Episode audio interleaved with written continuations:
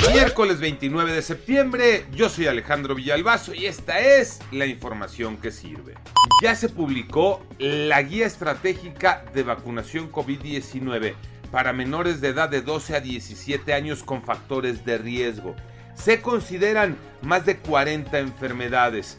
Importante, los niños cuando se dé la vacunación deberán de presentar certificado médico que avale el padecimiento. Y hablando de COVID, los números Pepe Toño Morales.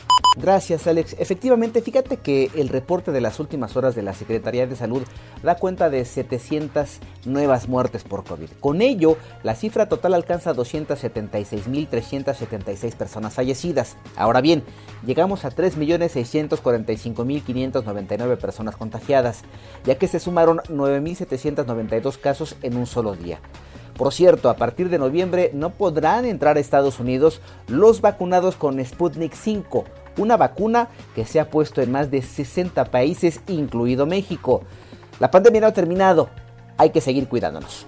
Mi querido Cruz Azul, por un título más, Tocayo Cervantes. Así es, Tocayo. Cruz Azul esta noche en los Estados Unidos buscará llevar otro trofeo más a sus vitrinas allá en la Noria. Se juega la final de la Campeones Cup frente al Columbus Crew. El último campeón de la MLS contra el campeón de la Liga MX, Cruz Azul, que además es el actual campeón del eh, torneo de nuestro país que consiguió la primera edición de la League's Cup en el 2019, la 20 no por pandemia, y en la anterior la ha ganado el equipo de León, pero hoy Cruz Azul contra otro equipo de la MLS. Continúa la rivalidad entre ambos países en cuanto al deporte, en cuanto al fútbol, pero sobre todo la gran oportunidad para el equipo que dirige Juan Reynoso de ganar un campeonato más y de seguir con el Cruz Azul en este plan ascendente, seguir sumando títulos en su historia.